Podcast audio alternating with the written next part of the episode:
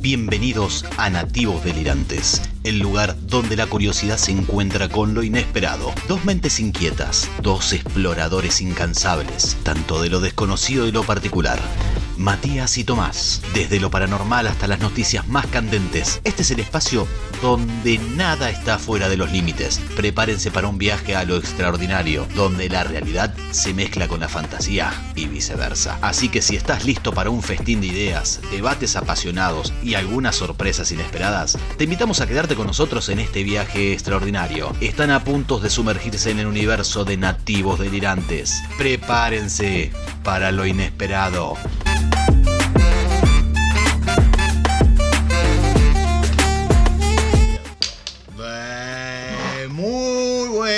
Buenos días, muy buenas tardes, muy buenas noches, nativos delirantes. Vuelve con el capítulo número 4. 4-4. Aquí Tomás. Acá Matías. Y arrancamos noche nuevamente como con amenaza de lluvia, con amenaza de trueno, con amenaza de granizo, con amenaza de todo. Volvemos, eh, tenemos un, un- un programa medio especial.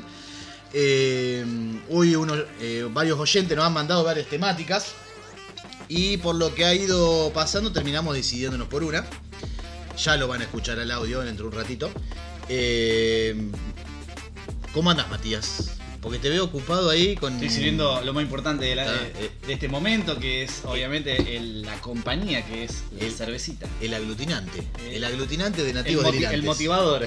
Exactamente, el motor, motivo y razón y circunstancia por lo que ha nacido este canal hermoso. Agradecemos muchísimo los mensajes que nos han mandado, eh, salvo unos, creo que dos o tres mensajes que estuvieron un poquito medio pasados. Nosotros, por el momento, o sea, por la, la laboral y demás, no podemos viajar, no podemos salir. eh, pero nos encantaría, nos encantaría poder llegar, eh, llevar el programa a otro lugar, a otra casa, a otro un lugar donde nos han invitado, pero no podemos, no, no tenemos la, la Porque chance. nos están escuchando de otros lados, ¿no? Nos están escuchando incluso desde Chile. Mira. Nos han, nos ha enviado un mensajito un, un oyente, un oyente chileno que en realidad vive en Venezuela. Hicimos muy buen contacto, hicimos una buena amistad con este muchacho. eh, que tiene varias anécdotas desde el que estaría muy bueno trabajarlo el tema de la migración, que es algo que es, eh, es Alto- muy amplio. alto tema. Es muy amplio y vamos a tratar de en algún momento ver la forma de poder eh, sentarnos con, con Henry y poder, poder charlarlo cómo, cómo la vivió, cómo la sintió. que no es fácil, no, lo vivimos día a día, yo lo vivo con dos familiares míos. eh, no es fácil eh, salir de tus raíces, pero bueno, eso ya va a quedar para el sexto, quinto capítulo. Vamos a ver cómo lo manejamos. Bueno, hoy, eh, como dijimos al principio, nos decidimos por uno de los audios que nos ha mandado uno de los oyentes llamado Pablo, que nos envía lo siguiente. Sí, ¿qué tal? Me gustaría que hablen del tema del bullying, este, realmente porque estoy muy preocupado porque conozco a chicos que lo están sufriendo actualmente. Si, si pueden hablar de eso, muchas gracias. No, gracias a vos, Pablo, por comunicarte con los más delirantes de la red. Bullying. Qué tema amplio. Eh, ha pasado en Rosario, en la ciudad Rosario de Argentina, porque ya si somos internacionales hay que, hay que empezar a aclarar esos puntos. Eh, la verdad que, eh, por suerte, creo que gracias a mi contextura física eh, no sufrí Yo sí. lo esa parte. Yo sí lo sufrí. Antes se le decía gastada. Mi papá, que es de otra época, me solía decir, eh, bueno, hacete hombre. Eh, es una broma, te están haciendo broma, te están gastando. Busca cómo devolvérsela, ojo por ojo, diente por diente, decía mi papá. Descendencia pura y exclusivamente italiana, donde creo que, bueno, pasa ahora en todo el mundo, pero normalmente mi viejo solía decir que los italianos eran... eh, Los machos cabríos, eh, los, los- sí, los alfa. El, el que la tiene más grande, Eh. como quien dice. Entonces, este, bueno, él me, me- medio en mi, infancia me, me crió un poco así, donde después obviamente yo cambié, aprendí otras cosas, ¿no? Fui un poquito más de mente abierta. Pero, pero sí, el típico eh, machismo, ¿no? Donde hacete hombre, qué carajo. Entonces, sí, yo en mi escuela, en esa época, eh, era pública y me acuerdo que sí, a mí me agarraban al- en el recreo, me agarraban de a cuatro.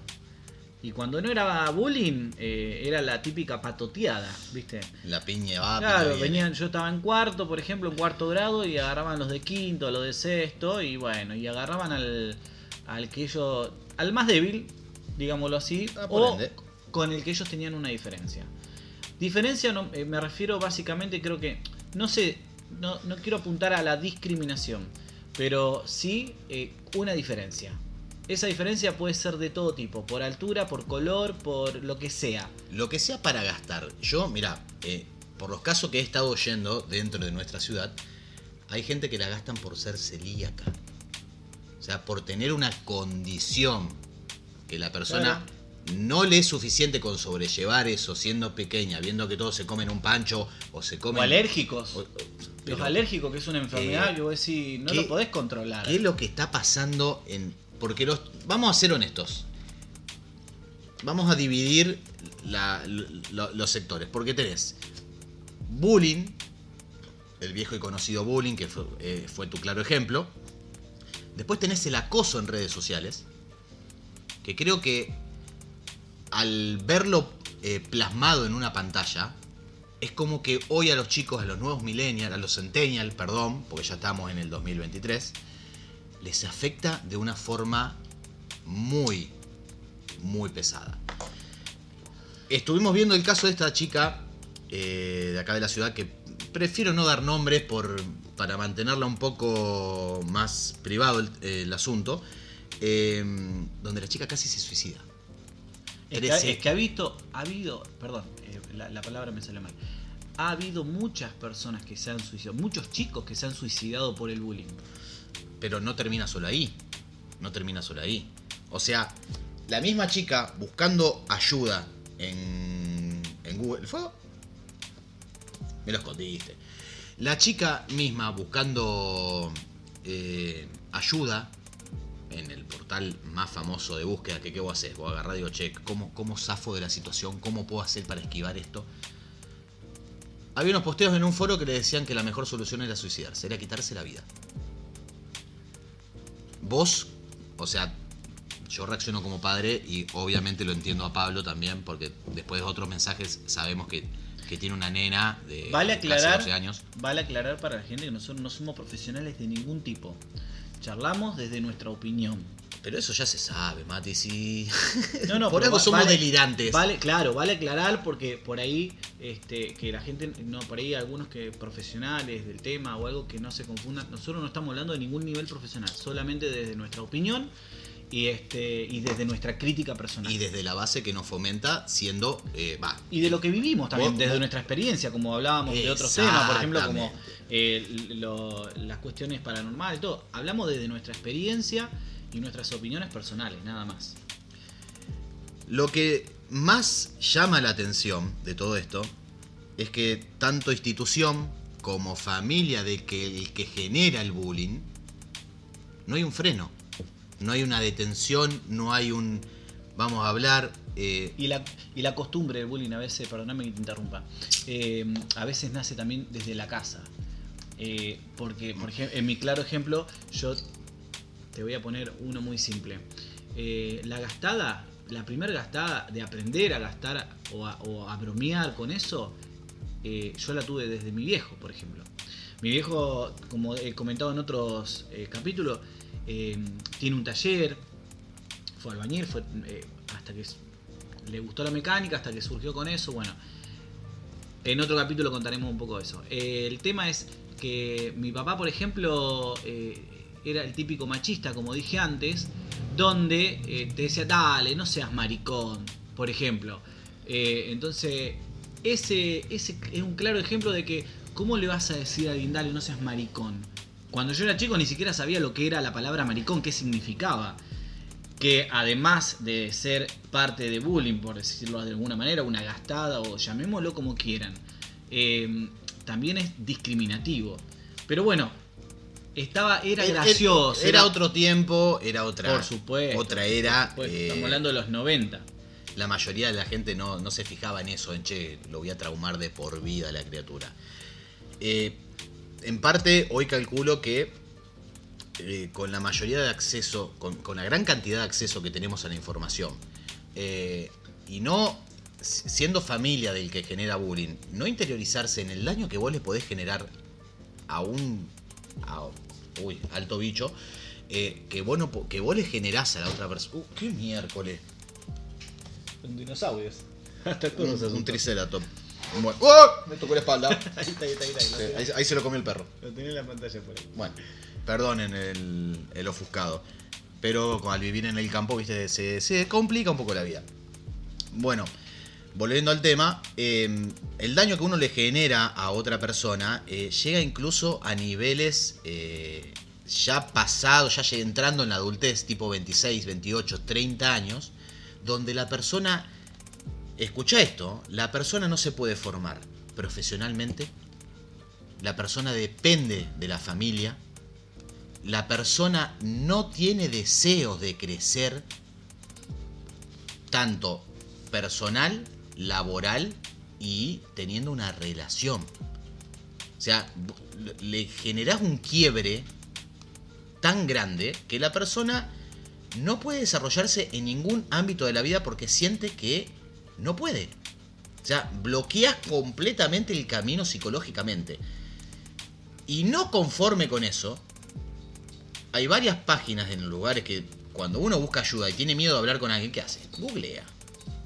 Busca en internet, eh, resuelve en internet, trata de tirar el comentario, no en las redes sociales más conocidas porque tiene miedo de que lo detecten, pero sí busca en otros portales donde hay gente que se encarga de decirle que o que se quite la vida o que empieza a hacer juegos tipo ballena, eso que se quemaban con hielo y sal, donde lo decían que se tenía que desmayar para ¿Te eh, acordás lo, argumento. Lo de, maten a Nemo?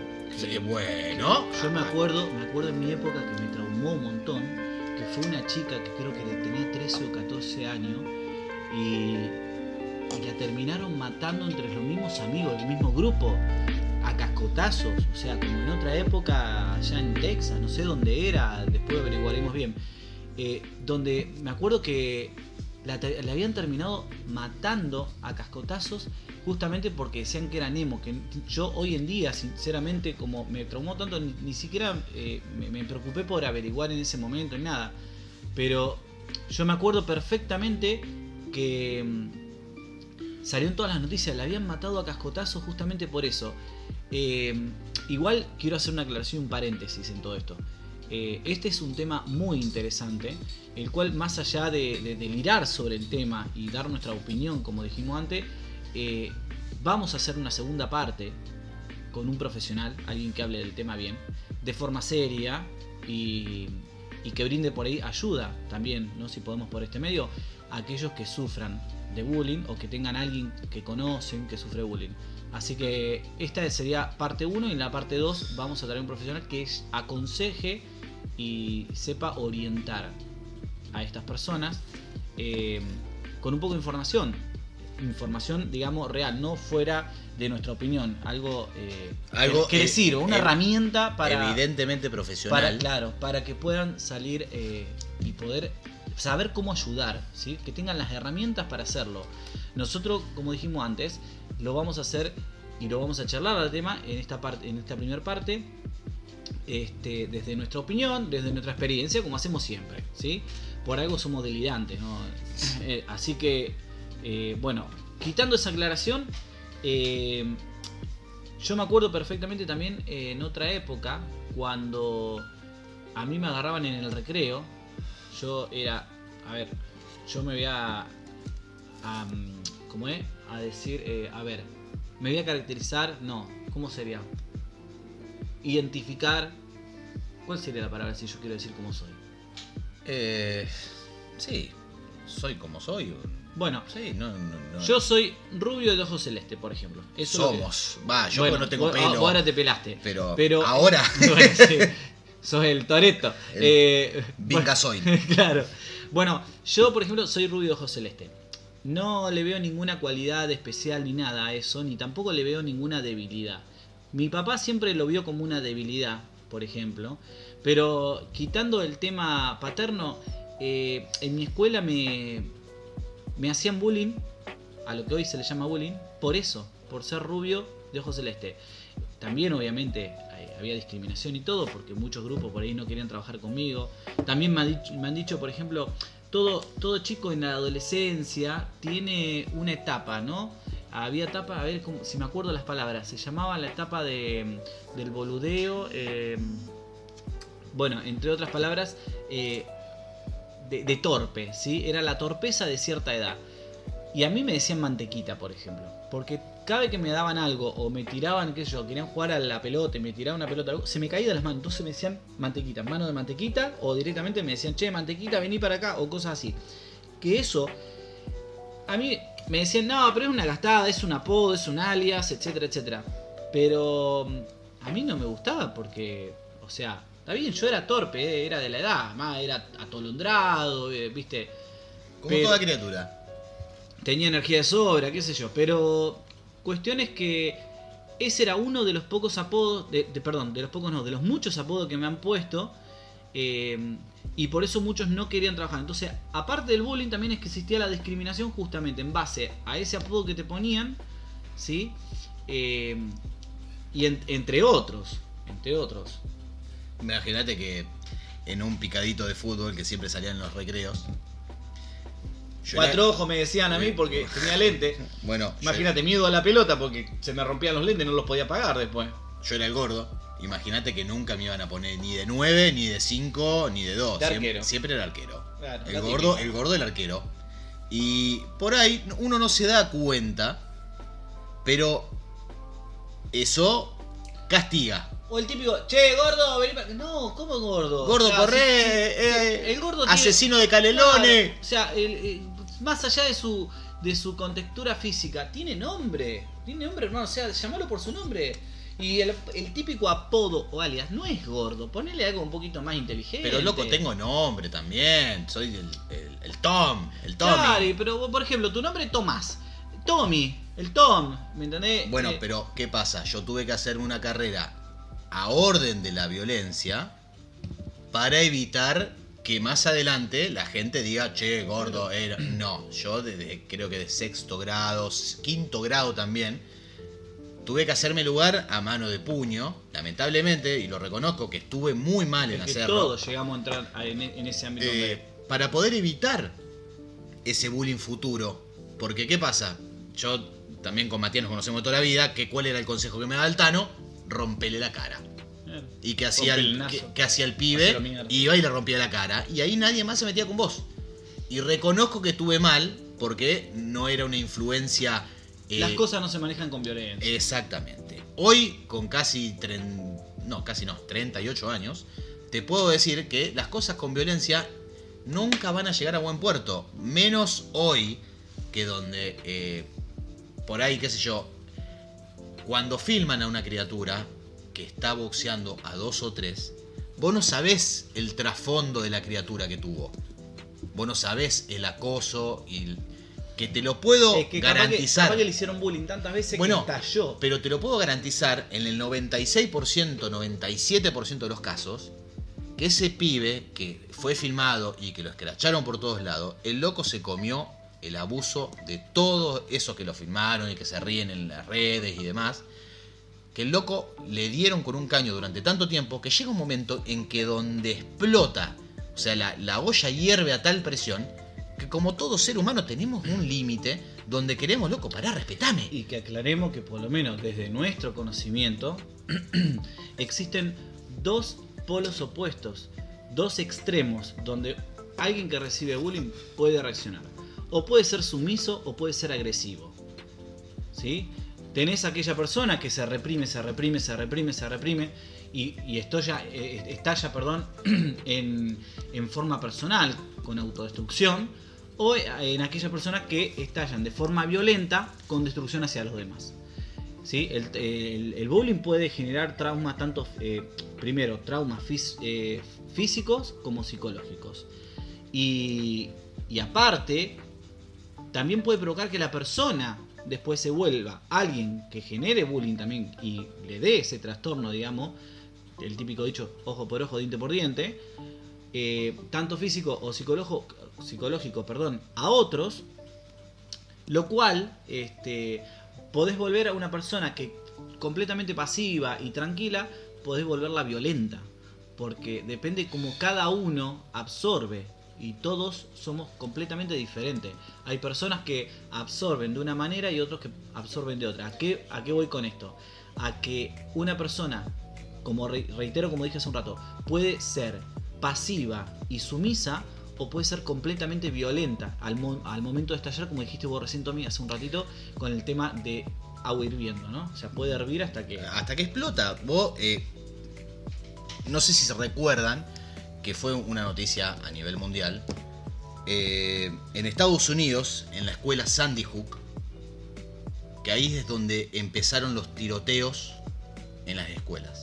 Bueno, ahí tenemos muchos ejemplos hace poco, simplemente. Bueno, pero eso pasa todo el tiempo. Pero ¿qué pasa? El desencadenante fue en el 2012, donde un pibe de 16 años sufría tal acoso, tal acoso, que no sabía más qué hacer. La madre no, no, eh, no, hijo de padres separados. Eh, Seguramente también sufrió bullying. obviamente, sufrió bullying durante un montón de tiempo, desde sus primeros ingresos hasta el momento en que perpetró, el ataque. Eh, que lamentablemente se llevó casi creo que 28, 30 personas, contando entre maestros, niños de kinder, que en este, niños de kinder, serían niños de nivel inicial, eh, compañeros, eh, que no sabes si decirle compañero, donde lamentablemente el pibe se suicida porque no encontró otra salida en el momento de estar sentirse rodeado por, por las fuerzas de seguridad. Eh, pero ¿cuál es el límite? O sea, ¿dónde tenemos un centro, un eje, una algo que de contener a, a estos pobres chicos que sufren esto, que hoy en día no hay, no veo ningún colegio donde eh, se, lo, se los haga tratar, se, los haga, se, le realice una ayuda, donde al que genera el bullying lo, lo puedan calmar, tranquilizar, porque no, no hay un eje eh, y la gente creo que hoy no está preparada para poder afrontar todo esto, porque no, en mi escuela eso no ocurre. En todo lugar, en todo lugar, y te lo puedo asegurar, en cualquier escuela siempre hay alguien que sufre bullying. Y ese pibe le cagan la vida. No, por supuesto. Además, eh, eh, a ver, a largo plazo esa persona puede sufrir un montón de traumas como por ejemplo inseguridad, eh, qué sé yo, trastorno de todo tipo. entonces, por ejemplo, hay, un caso, por ejemplo, en una escuela que no voy a hacer nombre ni nada, por ejemplo, que lo golpearon en el aula, por ejemplo, por sexta vez en 15 días y que terminó quedando internado. ¿Me entendés? O sea, estoy hablando de casos, pero no voy a dar nombre ni nada por el estilo porque esto no es informativo, no es... Perdón, si podemos informar, sí. Pasó acá. Pero claro, pero, no quiero, no quiero volverlo un canal tipo noticiero, así que eh, no, no voy a dar ese, tipo de nombre. Está en internet, si ponen este, casos violentos de bullying eh, en Google les va a saltar en la escuela y todo. Este, voy a dar simplemente un dato que escuela industrial número uno, ¿sí? Después el nombre de la escuela no lo voy a decir, búsquenlo ustedes, cualquier cosa. Eh, que lo golpearon en el aula, el aula, como dije, por sexta vez en 15 días. O sea, y volvió a quedar internado. O sea, se ve ya había estado. Y nadie hizo nada. O sea, eh, yo no, soy padre todavía, pero eh, yo creo que hay que ver también, ¿no? La enseñanza, como dije antes, al principio, la enseñanza de la casa. Yo creo que lo primero que enseñaría en caso, en mi caso, y es mi opinión solamente, es a saber pedir ayuda, porque una de las cosas que a veces no se le enseña a los chicos es que no está mal pedir ayuda, lo ven como una debilidad. Entonces, y es otro caso de bullying también.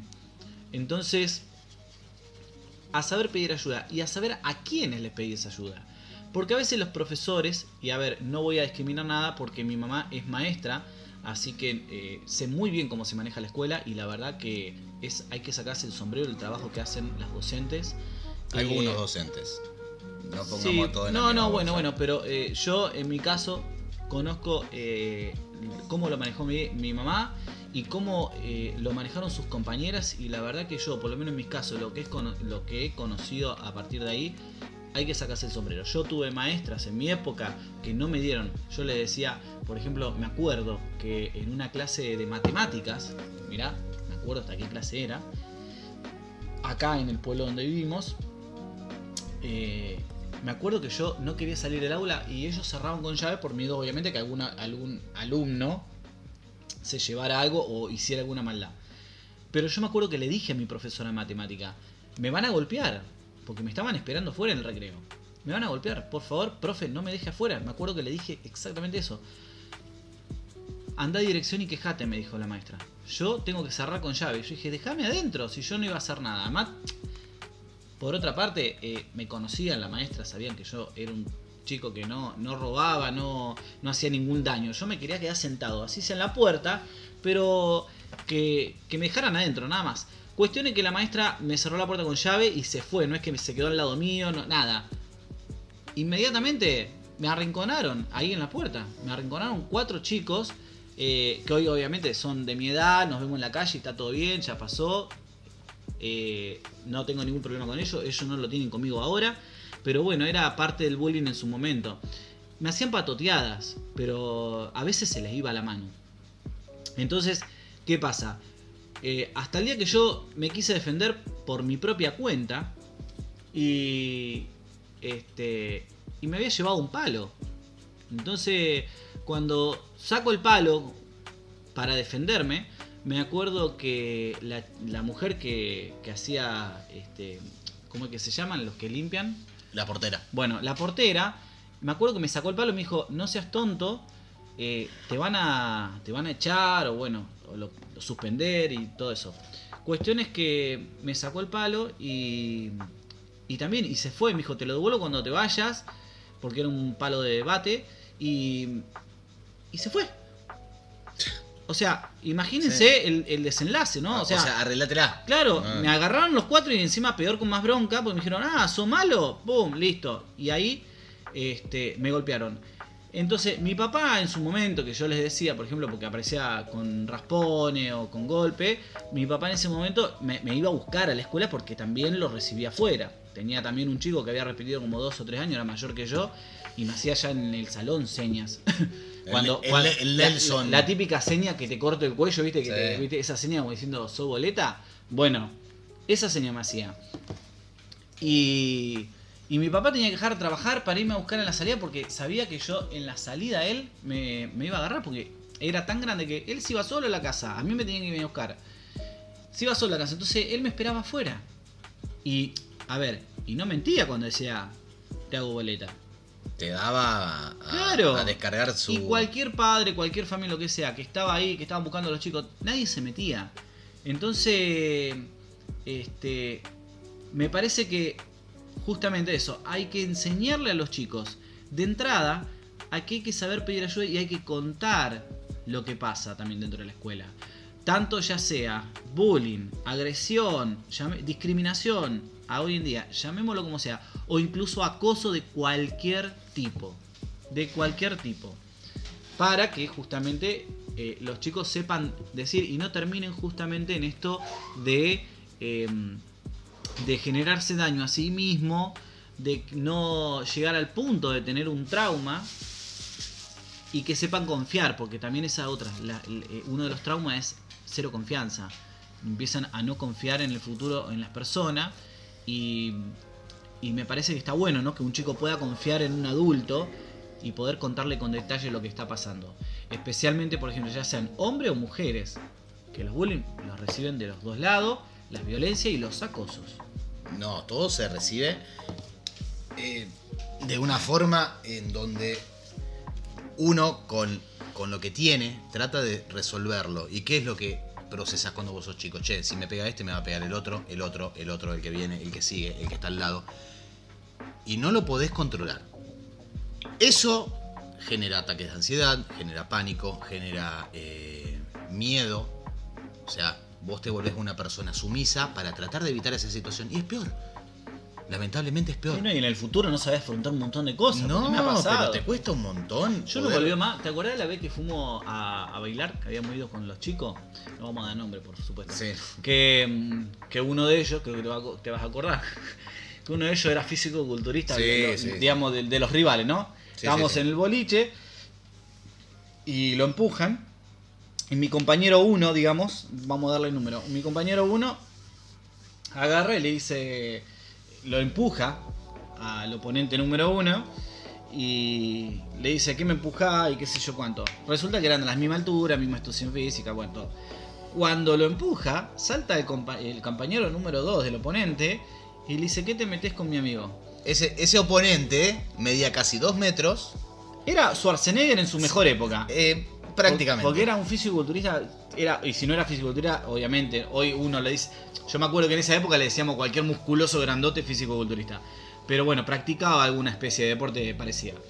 Y, y me acuerdo que vos, que cuando el loco lo agarró del cogote a él, y claro, lo agarró así, mirándolo hacia abajo. Me acuerdo que lo agarraste de atrás. No, no, no. Esa fue, creo que la mejor noche de acción que tuve. No, no, no, pero... Porque por fin veía a alguien que cobraba. Sí, pero- o sea, el, el muchacho, el oponente número 2, tenía una contextura física demasiado grande y yo tampoco, yo no era chiquito. Practicaba rugby, estaba bien, estaba en una condición física bien, era macizo. Sí, Eh, no, no, era. 100 kilos de puro amor, para decirlo de una forma cordial. Eh, al muchacho lo, lo intercepto desde los hombros y el Una llave. le el, hizo. sí, le hizo la, la doble Nelson, la Claro. querida y conocida doble Nelson, donde el muchacho para tratar de zafarse, cuando empieza a hacer fuerza más de la que yo podía tolerar, lo suelto. Él mismo se da la frente contra un vidrio, Que gracias a Dios no reventó. no explotó, no sé, no sé cómo, no explotó. El muchacho al golpearse la cabeza contra el vidrio cae por las escaleras, Y se levantó y hizo se levantó, y se levantó el dedo del medio y se fue corriendo. O sea, A todo esto, el compañero número uno, eh, no sé cómo, se le entró a poner el ojo morado como una ciruela, para, para nombrarlo, pero inmediatamente. ¿Qué pasa? Dos personas de que nosotros era, era conocido que sufrían bullying, habían desaparecido. ¿Pero por qué? Porque no podían manejar la situación. no, el que estaba al lado. Claro, bueno, pero eh, lo- los a dos... mí, a mí me pasó la trompada, por, me rozó la nariz. Bueno, pero y vamos eso que me había echado para atrás. Vamos a ponerle compañero 2 y compañero 3. Sí. Se evaporaron, pero ¿qué pasa? Nosotros sabíamos que ellos sufrían el bullying de una manera fuerte y no pudieron manejar la situación. ¿Qué hicieron? Se desvanecieron, se dejaban patotear y cuando veían la oportunidad se iban. Y eso hoy lo puedo comprender, lo puedo entender que no podían hacerse cargo de la situación ni ayudar a su no amigo se ni nada. sentían fuertes, no se sentían capaces. eh, y, y yo creo que justamente ahí es donde entra el pánico y el miedo. Porque vos te la ves venir y querés correr, querés huir. O sea, querés esquivar la situación, querés esquivar un conflicto. Sea eh, un conflicto donde vos tenés que sentarte y poner tus puntos, donde no querés pelear o no querés discutir porque sabés que vas a... O sea, presentís que vas a perder. Y tampoco es así. Porque cada uno tiene sus puntos de vista en una situación y donde vos necesitas ponerlos para poder sentirte bien con vos mismo, eh, sea en una relación, sea en una amistad, sea en, en, ya sea en- en cualquier punto de la vida. En un duelo, eh, eh, ya sea en donde sea. O sea, el hecho de que vos no puedas enfrentar eh, una situación de bullying, como por ejemplo, que reitero, eh, esta pelea que conté recién se dio justamente porque lo habían gastado de una forma, eh, eh, hoy se llama bullying. Entonces, más allá de empujarlo, le dijeron unas palabras que, que como que lo degradaba. Entonces, ahí se genera todo el conflicto. Pero bueno, justamente en un conflicto, si bien reitero que la violencia no es lo que corresponde, No es el camino. exactamente. Entonces, eh, a vos te queda, para alguien que recibió bullying, que tiene traumas y te genera especialmente, por ejemplo, esto de- del miedo, el pánico y que vos querés salir de esa situación, eh, lo único que te queda es eso. Entonces, ¿qué pasa? Estas personas eh, que son agresivas y que generan el bullying, se sienten empoderadas. Empoderada. Empoderadas. Empoderadas, perdón. Eh, se sienten empoderadas justamente porque automáticamente ya vieron tu debilidad. En el momento que reaccionás, ven tu debilidad. a veces, como este chico, este compañero número uno, que fue Sí. el que empujó, también había recibido bullying, pero él reaccionó de otra manera. Él reacciona, eh, pego yo primero, eh, o como me decía mi papá, el que pega primero gana. Gana. ¿Me entendés? Él decía, el que pega primero gana. Sí, bueno, está, está bien. Si hablamos de deporte, probablemente puede ser, pero en la calle no, es, no es el camino, como decía el Tommy. Entonces, él reaccionó simplemente empujándolo, tratando de mo- mostrar un poco de autoridad en ese momento, para que la otra persona retrocediera.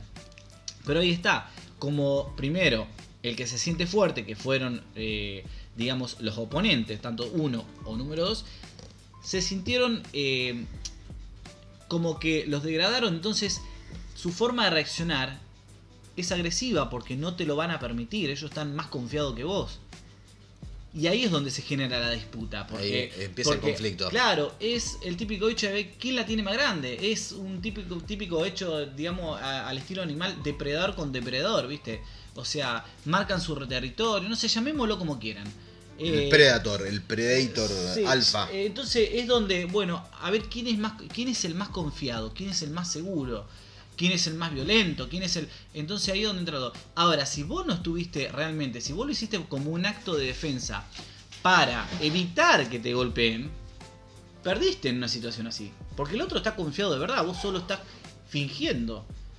Entonces, ahí es donde entra, y vuelvo a tocar el tema eh, desde la familia y la escuela, eh, donde entra el tema brindarle confianza y seguridad a un chico para que cuando se encuentre con un conflicto así, no solo esté seguro y se sienta confiado, sino también este hecho de, de saber que hay otros caminos.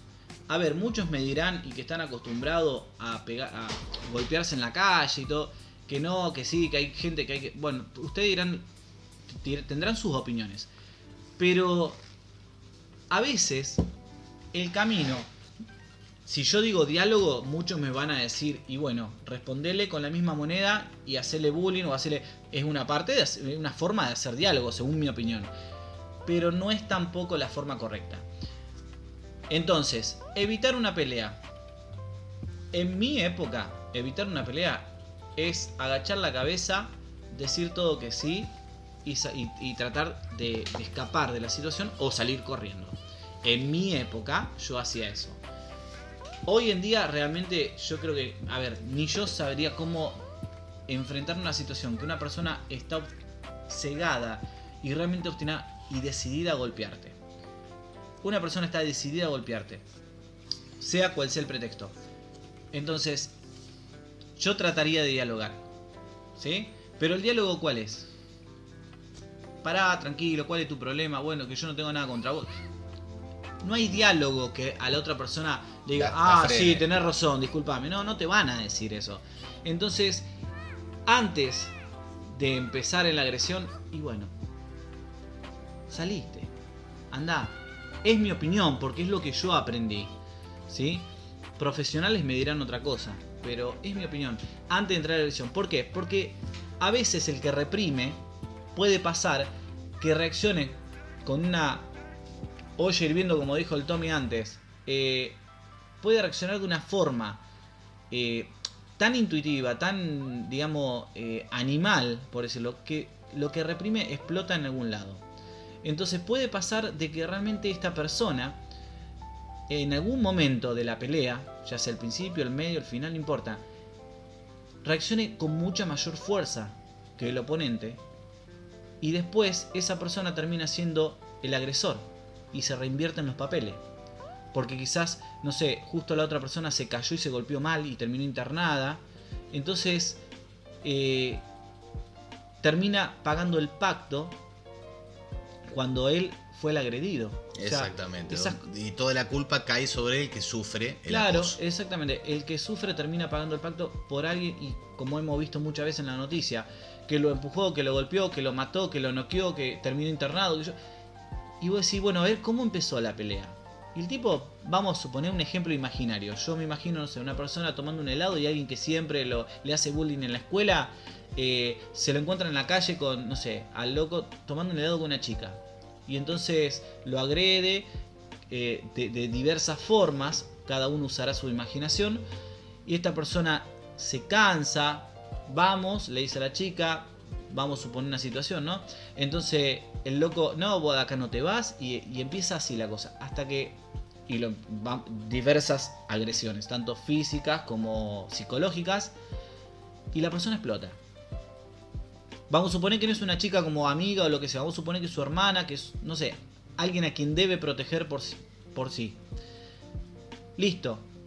Entonces, esa eh, agresión que puede generar el acumulamiento, ¿sí? O, la, poca herramienta de defenderse eh, ante, estas cos- ante, estos casos, puede provocar justamente estos casos como, por ejemplo, de que termina agre- agrediendo con mayor fuerza, o su agresión termina siendo mayor, porque el otro lo hace por diversión y él lo hace por eh, instinto, por, defen- por defenderse.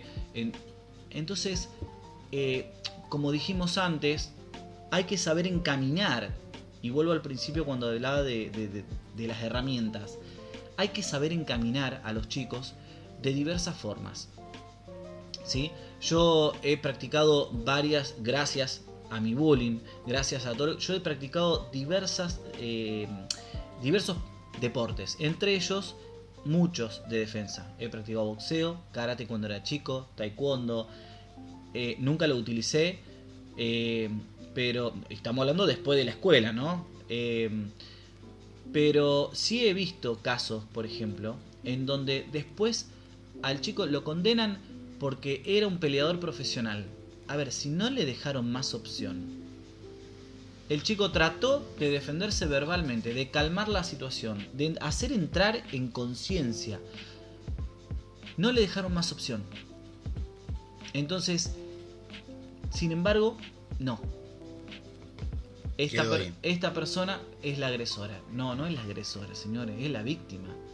Y se confunden mucho los papeles. Pero es a lo que te digo, cuando siempre cuando el que sufre el bullying lo filman o lo captan o lo escrachan en redes sociales, es la Bueno. persona que lo sufrió todo el tiempo. Estamos hablando de una, de una sola postura. Ahora hablemos de la postura de los que se terminan suicidando o se terminan haciendo Bueno, daño. Esa es- persona, por la misma forma, por la misma manera de explotar, a veces llegan a su casa y no aguantan más, no pueden dormir. Y siendo jóvenes terminan teniendo ataques de ansiedad, ataques de pánico, miedo, eh, traumas de todo tipo. Entonces, incluso a veces no son no se demuestran de esa forma a veces no sé dicen no le tengo miedo a las arañas y le aparece un mosquito y no una araña y entonces se entran a poner mal y en realidad no es la araña es todo lo que está trascendiendo eh, de bullying Hoy, que se está desahogando de esa manera hoy creo que me han dicho una frase que, que me llegó un montón, que es lo que la mente calla, el cuerpo lo grita. ah lo vi en tu estado sí ¿Lo viste? Bueno. Eh, me lo dijo uno, uno de los oyentes, eh, que pegamos muy buena onda y con, ¿viste? compartimos WhatsApp y todo, y que quién te dice que capaz terminamos en Lomas de Zamora grabando un programa. Eh, y la verdad que tiene razón, porque las manifestaciones de ataque de pánico y todo son todos los que nos guardamos. Bueno, soluciones. Potenciales soluciones al problema del bullying. No- Quiero aclarar, espérate, disculpame que te Sí. Quiero aclarar un ejemplo que tuve que me acabo de acordar recién. Eh, Esa memoria, cómo trabaja No, sí, con la cerveza, eh, se no, mueve. Es mi tormenta de líquidas. sí. Es la tormenta de ideas líquidas. El Gatorade manzana Sí. que Navarro no llegó a tomar. Este, yo me acuerdo, eh, a mí me cambiaron muchas veces de escuela justamente por esto. Y mm, en una de esas escuelas terminé haciéndome amigo de los, de los, los que llamarían los guapos, los patovica, no sé, de la escuela. Me llegaron a querer mucho porque obviamente yo siempre fui una persona sociable.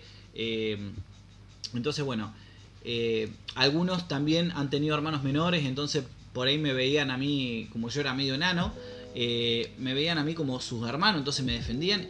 Y bueno, un día tuve suerte y hice amigo, un amigo de, de- de esta altura, digamos. Pero, pero antes de eso, pasé por otra escuela que el bullying empezó en mi primer día. Y me defendió un chico. Un compañero que después se volvió muy buen amigo. El héroe. Claro. Esa gente en es donde, en donde me dijo, no le haga caso a este tarado, me dice que este tarado fue el, el- el- el maricón o el cagón. Esas son las palabras, ¿sí? De, de- de todos estos años. Entonces, como son nuevos, te quieren hacer, como que dice, pagar derecho de piso. Entonces, Cuando yo después empecé a conocer con los años, a mí, como yo había repetido eh, un año, me tomaban como el más grande. Entonces, me respetaban o me tenían miedo, no lo Hay que sé. Yo defender al nunca. viejo. Hay que defender al viejo. No, no, pero claro, yo nunca, nunca les di motivo para que me teman. Eh, simplemente me defendí y me ponía, eh, me ponía firme, nada más. Pero jamás tuve agresión, salvo una vez que se me dio la oportunidad. Yo estaba saliendo de la escuela y ya estaba en sexto grado eh, en otra escuela y estaba viendo como uno de quinto o de sexto, no, de quinto de cuarto estaba agrediendo uno de segundo en la garita colectivo, me acuerdo. Y a ver, ahí está donde uno utiliza eh, esta experiencia, llamémosle, para el bien o para el mal. Uno puede volverse aquel agresor que después termina haciendo bullying a los demás, o puede volverse un defensor.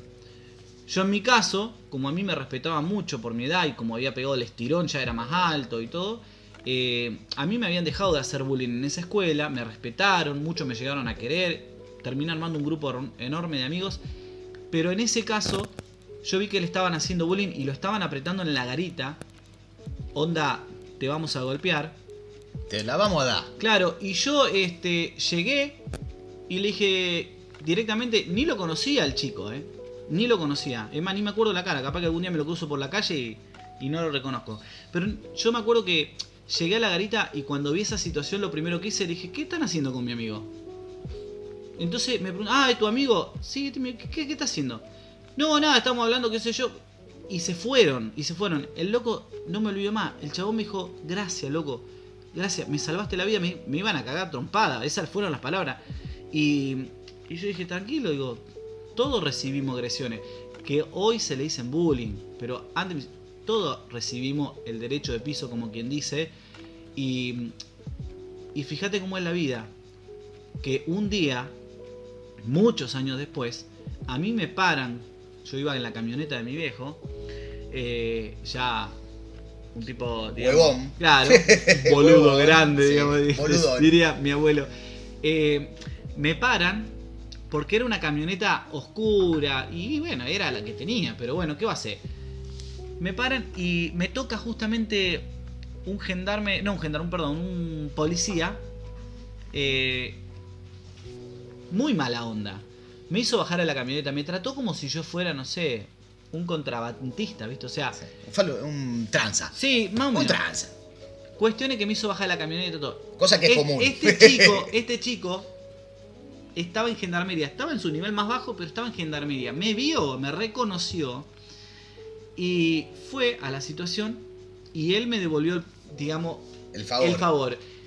Yo no había hecho nada malo, reiteremos, ¿no? O sea, reiter- yo no había hecho nada malo, yo simplemente pasé por un control, eh, no era una época tampoco en la que tomara mucho alcohol, salía con amigos, todo, pero estaba con mi hermana, las amigas de mi hermana, que la estaba yo llevando, porque Ah, era saliste único... con las amigas de tu hermana y no me avisaste. Ah. Entonces yo las estaba llevando a ellos a una sal, a una joda, a una, una fiesta, eh, porque era el único que manejaba. Entonces, cuando me paran y me pasan toda situación, este chico estaba en gendarmería, creo que era gendarmería, no me acuerdo bien, pero estaba en, en un rango más alto. Entonces lo llamó aparte al oficial, el oficial se fue, él vino, me entregó los papeles y me dijo, anda tranquilo, después de haber recibido la agresión eh, verbal, ¿no? De- de un oficial machista. Eh, sí, llamémoslo de alguna manera. Y el loco cuando yo me subo a la camioneta, el chabón este, me agarra y me recuerda, me dice, vos no, no te acordás de mí, ¿no? Digo, no, no, la verdad que no te tengo. Me dice, yo fui a, la- a- a- a ta- a tal, a tal escuela.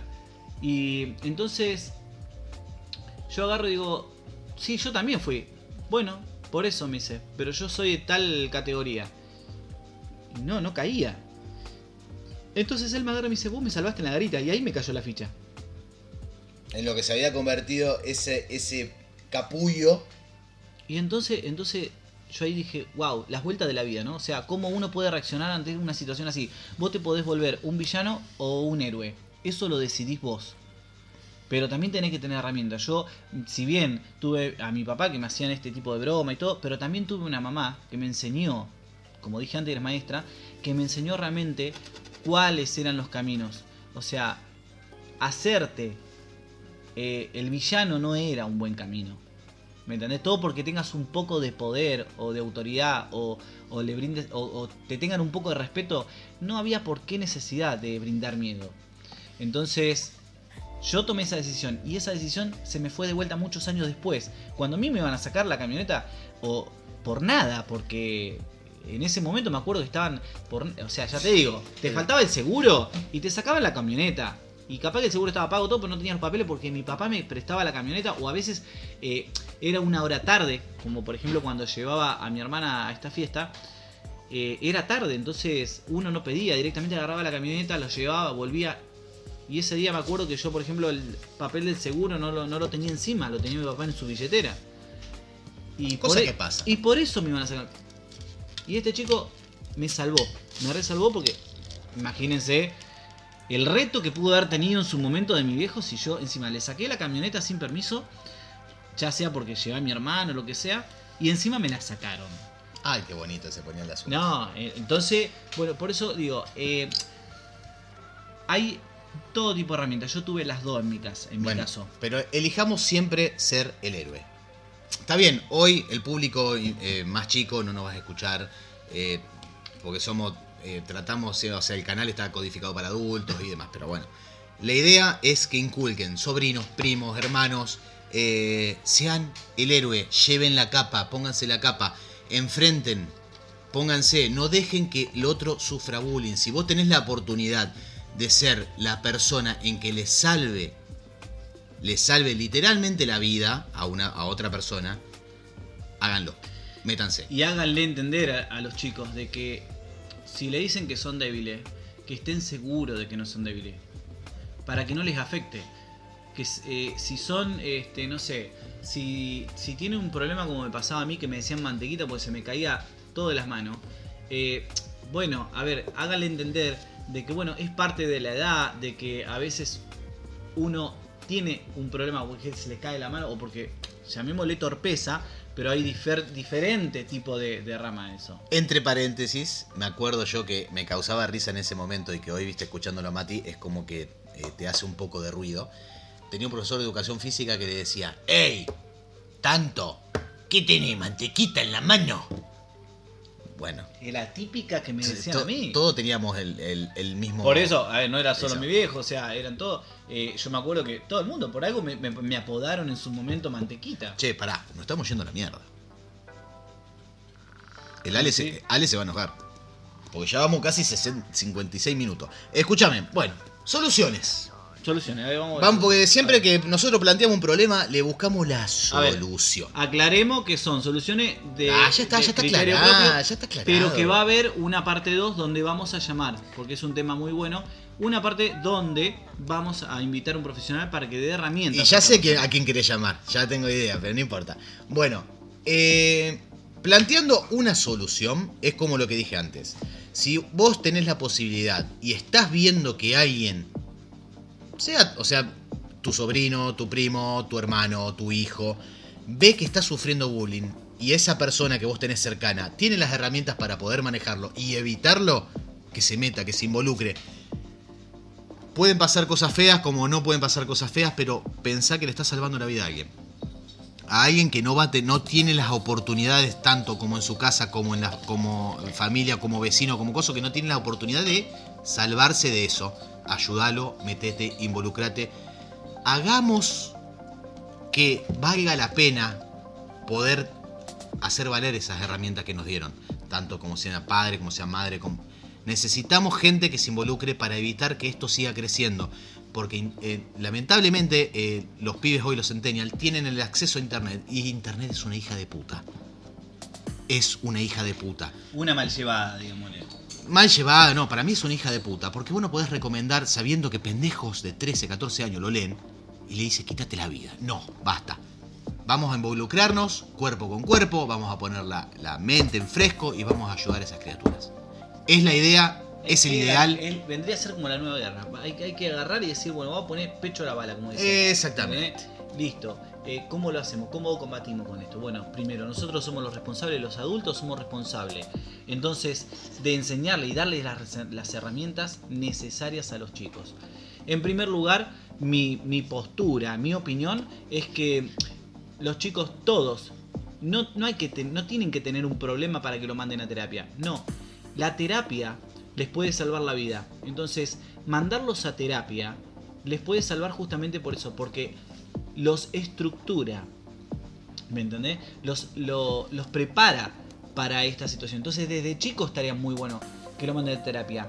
¿Para qué? Para que ellos adquieran a partir de ahí. Porque uno, ¿a- ¿de dónde adquiere las herramientas? Cuando uno empieza a estudiar. Yo, por ejemplo, adquirí mis herramientas, por decirlo así, de cómo manejarme en el mundo cuando arranqué la facultad. Entonces, eh, de tanta lectura, de- de- de los aprendizajes de los profesores, de las charlas, pero los chicos, los chicos, hablo chicos, hago énfasis, no tienen eso. Entonces, uno los tiene que mandar a terapia para que el psicólogo, desde una forma, de una, desde una estructura psicológica, los forme de una manera que sea imposible derrumbar. Entonces, en mi opinión, reitero, es mi opinión de que todos los chicos tendrían que ir a terapia y tratar cualquier tipo de tema o que justamente eh, el terapeuta haga énfasis o, trate ciertos temas o sepa fortalecerlo. Eh, pero, a ver, todos los adultos no tenemos las herramientas. Hay personas, por ejemplo, que no tienen herramientas, no saben cómo llevar esta situación. Cuando no sabes cómo llevar una situación con un chico que, sí- que eh, recibe bullying, me parece que si no tenés idea por dónde arrancar, bueno, mandalo a terapia. Desde chico, mandalo a terapia porque cuando esa ese chico... Lo estás ayudando, realmente Eh, lo estás ayudando. Claro, le estás dando una fortaleza. El, el terapeuta se va a encargar, el profesional se va a encargar de, de armarle una estructura firme, interrumbable.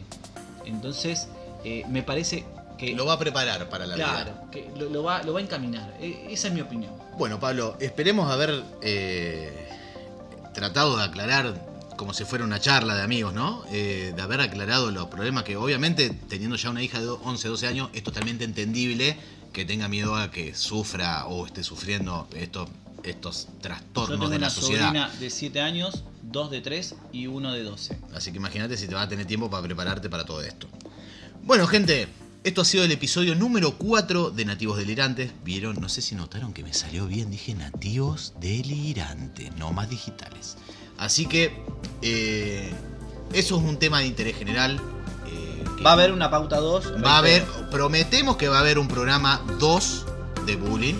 Este lo vamos a titular Bullying afuera. Vamos a ponerle ese nombrecito y el segundo va a ser Bullying afuera, Cap 2, como para que tengan una reseña. Eh, De que vamos a invitar de que a un vamos profesional. va a ser un profesional que nos va a inculcar, ayudar y a desglosar todo este mundo, porque también aparte del bullying viene de la mano del grooming, del acoso, del ciberacoso, Todo, o sea, todo. involucra un montón de cosas que nosotros hoy no estamos capacitados para hablar, pero sí para dar opinión de lo que hemos vivido. Así que muchísimas gracias por estar con nosotros. Y esperemos poder haber ayudado en algo. Esperemos haber dado una manito en todo este tema. Así que buenos días, buenas tardes, buenas noches, Y espero que hayan disfrutado nuestra charla. nativos delirantes, signing off. ¡Puto! Okay, Houston, we've had a problem here.